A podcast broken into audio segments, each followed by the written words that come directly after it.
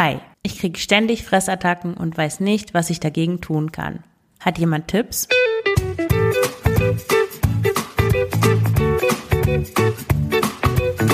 Schlanke Gedanken. Abnehmen mit Kopf und Herz.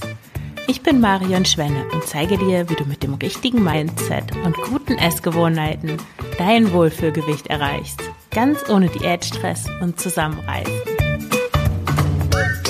Hallo und herzlich willkommen zum Schlanke Gedanken Podcast. Heute mal mit einem neuen Format, das ich mir überlegt habe. Und zwar möchte ich zu verschiedenen Themen aus den Bereichen Heißhunger, Fressattacken, emotionales Essen, aber auch Abnehmen generell, warum das nicht klappt, aus Foren Fragen zitieren und dann die Antworten oder eine Antwort auf diese Frage dann besprechen und sagen, was daran stimmt und was in den meisten Fällen nicht stimmt. Also um zu verdeutlichen, warum es bei vielen Leuten einfach nicht funktioniert, dass sie aus diesem Teufelskreislauf von Diäten, Heißhunger, Fressanfällen und erneuten Diäten rauskommen.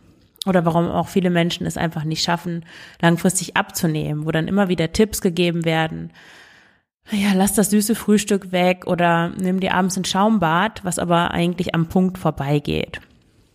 Ja, und ich starte direkt mit der Frage, die ich auch schon gerade im Intro, die du da schon gehört hast. Hallo, ich habe ein Problem. Ich kriege ständig Fressattacken und weiß nicht, was ich dagegen tun kann. Hat jemand Tipps? Und jetzt die Antwort, die wurde auch am höchsten ähm, bewertet und die klingt auf den ersten Blick prima. Da würde man sagen, okay, ich habe auch Essanfälle und Fressattacken, dann beherzige ich mal, was diese, ähm, was dieser Antwortgeber oder diese Antwortgeberin da sagt. Und ich lese dir die Antwort mal vor. Ich kenne das mit den Attacken auch. Bei mir gibt es verschiedene Auslöser. Der Grundauslöser ist aber immer Stress, vor allem unbewusster. Dazu kommt auch noch die Zuckersucht, die bei mir mit dem ADHS zusammenspielt. Aktuell versuche ich wieder vollständig auf Kristallzucker zu verzichten, beziehungsweise auf gezuckertes Essen und Getränk, hatte aber erst gerade vorgestern einen Rückfall.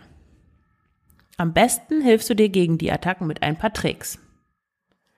Erstens, nichts Süßes oder Salziges, falls Chips und Co. deine Beute sind, im Haus. Was nicht da ist, kann man nicht essen. Zweitens, genug trinken. Jedes Mal, wenn du auf Nahrungsjagd zum Kühlschrank gehst, trinkst du ein Glas Wasser. Drittens, Alternativen bereithalten. Paprika, Karotten, ungesalzene Nüsse etc. Und dann hilft noch Atmen. Sobald du den Drang hast, etwas zu essen, einfach mal 30 Sekunden lang bewusst atmen. Vier Sekunden ein, vier Sekunden anhalten, sieben Sekunden ausatmen. Durch die Atmung verleugerst du den Fokus deines Körpers und das Gehirn wird aus der Routine gerissen. Was nicht hilft, Kaugummi kauen. also als erstes der Tipp mit dem Atmen, den würde ich auch geben. Das ist super, weil das hilft, ja, in den Körper hineinzukommen und aus diesen, aus dem Gedankenkarussell, was dann da oft stattfindet, vor oder während so einer Fressattacke herauszukommen. Und Kaugummi kauen hilft auch in der Tat nicht. Das ist, ich weiß nicht, ob dieser Tipp immer noch gegeben wird, aber das ist wirklich furchtbar. Ich hatte das früher auch. Ich habe dann versucht, meine Fressanfälle mit, ich weiß nicht, manchmal hatte ich zehn Kaugummis im Mund, ähm, oft auch so mit so einem Fruchtgeschmack. In Russland gab es, war meine liebstes Kaugummi war mit Wassermelonengeschmack und manchmal habe ich da wirklich eine ganze Packung auf einmal gekaut und von der Sucralose ist mir dann auch noch schlecht geworden. Also das hilft überhaupt nichts. Also atmen ist ein guter Tipp, aber der hilft eigentlich nur in einem, also in einem akuten Fall, wenn du merkst, du hast den Essdrang, du hast Heißhunger, du wirst jetzt gleich anfangen, dich voll zu stopfen, dann hilft Atmen. Also das ist eine akute Hilfe. Was ist jetzt das Problem an, des, an dieser Antwort? Also problematisch finde ich die Zuckersucht. Die Person schreibt, dass es zwei Auslöser gibt von Fressattacken, bei ihr zumindest, und mm, dass der eine Auslöser ist Stress und dann hinzu kommt noch die Zuckersucht. Natürlich ist Stress ein Auslöser, das ist, hat sie gut erkannt. Und Zuckersucht. Kann Zuckersucht wirklich Fressattacken auslösen? Es ist natürlich ein weites Feld, gibt es sowas wie Zuckersucht, aber ich bin der Meinung, dass es keine Sucht gibt nach Lebensmitteln. Also man kann schon sehr daran gewöhnt sein und es immer wieder haben wollen, weil das gute Gefühle hervorruft oder weil der Blutzuckerspiegel im Keller ist und weil man dann so einen Energiekick bekommt durch Zucker. Aber davon Sucht zu sprechen, halte ich für übertrieben. Und das lenkt auch, vor allem lenkt dieser Begriff Zuckersucht ab von dem, was eigentlich dahinter steht. Nämlich, was eigentlich dahinter steht, ist ja das, ist ja die Funktion, die der Zucker dann in uns also die Funktion, die der Zucker übernimmt.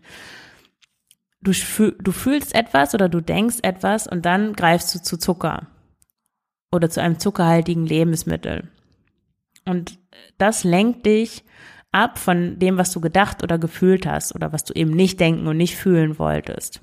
Und das passiert ganz schnell und ganz unbewusst. Du merkst nicht, dass du was gedacht hast und dass das der Auslöser war, dass du zum Zucker greifst oder dass du da ein unangenehmes Gefühl hattest, was du weggedrückt hast, indem du zum Zucker gegriffen hast.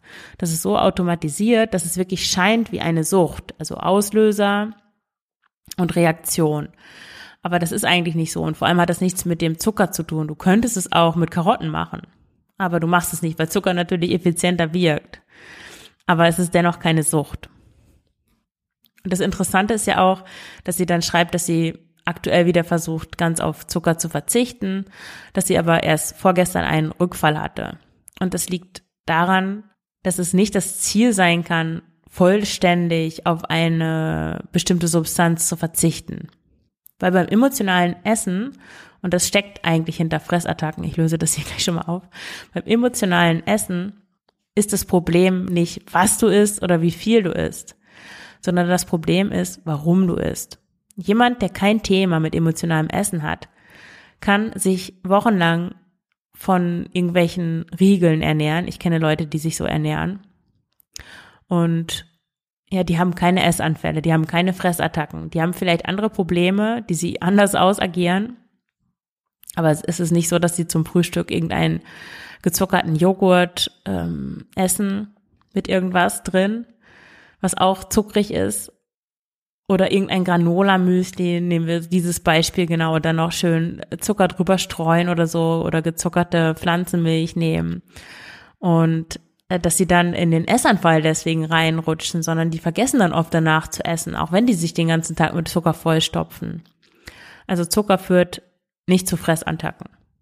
Und es ist eher umgekehrt. Wenn man nämlich dann versucht, auf Zucker zu verzichten, dann baut man sich noch in einem anderen Bereich Druck auf. Man hat ja schon genug Druck, weil man einfach diese Gefühle nicht zulässt. Und weil man auch keinen guten Umgang mit seinen Gedanken hat. Also die negativen Gedanken, die kommen, die man dann wegdrückt. Die unangenehmen Gefühle, die kommen, die man wegdrückt mit Essen. Und dann kommt auch noch sowas wie, ah ja, ich will ja keinen Zucker mehr essen. Und das macht natürlich auch Druck, weil die wenigsten Leute das mit einem guten Mindset angehen, dieses ich will keinen Zucker mehr essen, sondern bei den meisten passiert es aus so einem Mangel- oder Verzichtdenken. Zumindest ist es oft so bei Menschen, die aus emotionalen Gründen eh schon essen, dann ist so ein Zuckerverzicht auch oft eine andere Form von emotionalem Essen, also in dem Fall nicht essen.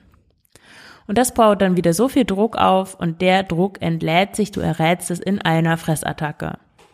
Das ist wirklich tricky und es ist schwierig, da herauszukommen, weil man es von so vielen Seiten anpacken müsste, um einerseits die Ursachen für die Fressattacken zu finden, dann anders zu reagieren und dann auch noch die Ernährung so umzustellen, wie man es denn gerne möchte.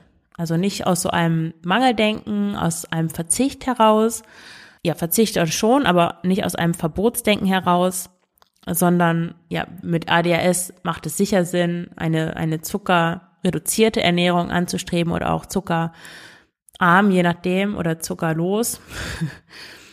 Aber damit das langfristig funktioniert und auch ohne Druck funktioniert, ist es natürlich wichtig, das aus der richtigen Geisteshaltung herauszumachen und das alles zusammen, diesen Komplex sich zu erarbeiten, ohne in Schwarz-Weiß-Denken zu verfallen, ohne sich Dinge zu verbieten und ohne zu viel Druck aufzubauen, der sich dann wieder in Fressattacken und Heißhunger entlädt, das ist wirklich eine Herausforderung. Und das geht auch nicht von heute auf morgen. Und oft geht es auch nicht alleine. Also wenn du da Hilfe brauchst, wenn du mal von außen jemanden darauf schauen lassen möchtest, auf deine Muster, auf deine Fressanfälle, auf deinen Heißhunger, dann kontaktiere mich gerne für ein unverbindliches Kennenlerngespräch. Wir analysieren deine Situation und ich gebe dir gleich in dem Gespräch drei Strategien mit, wie du gegen deine Fressattacken vorgehen kannst. Ja, dann finden wir in der Antwort noch die beiden, äh, die drei Tricks, die sie gibt. Nichts Süßes essen, ähm, nichts Süßes im Haus haben, meine ich, oder nichts Salziges. Was nicht da ist, kann man nicht essen. Das ist das, was ich oben sagte, also das ist dasselbe wie mit dem Zucker.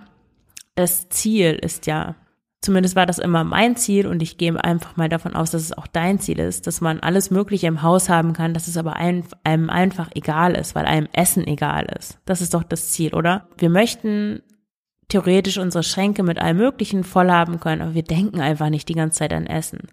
Und wir greifen nicht ständig zum Essen, um irgendwelche Dinge zu kompensieren, sondern wir greifen zu Essen, um unseren Körper zu nähren, um uns was Gutes zu tun auf körperlicher und zum Teil natürlich auch auf psychischer Ebene.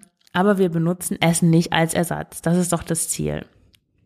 Weil sonst, ja, bist du wieder, stell dir vor, dann gibt es wieder diese Situation. Du willst eigentlich keine, keinen Zucker essen, du bist bei deiner Oma eingeladen, du kannst den Kuchen nicht essen, weil du hast dir ja vorgenommen, keinen Kuchen zu essen. Oder es ist ein Kindergeburtstag, du bereitest tausend Dinge vor, die Hälfte bleibt übrig und es macht dich total nervös, dass diese ganzen Sachen in deinem Haus sind.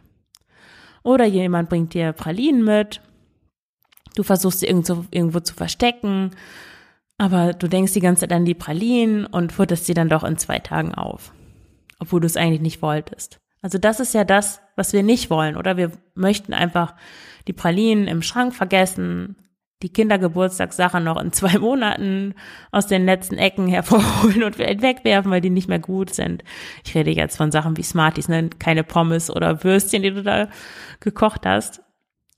Und das erreicht man eben nicht, indem man sich sagt, okay, ich verzichte jetzt mal auf Zucker. Weil dann änderst du nichts an den Mechanismen, die eigentlich dahinter stehen, warum du zu Zucker greifst, um etwas damit zu machen.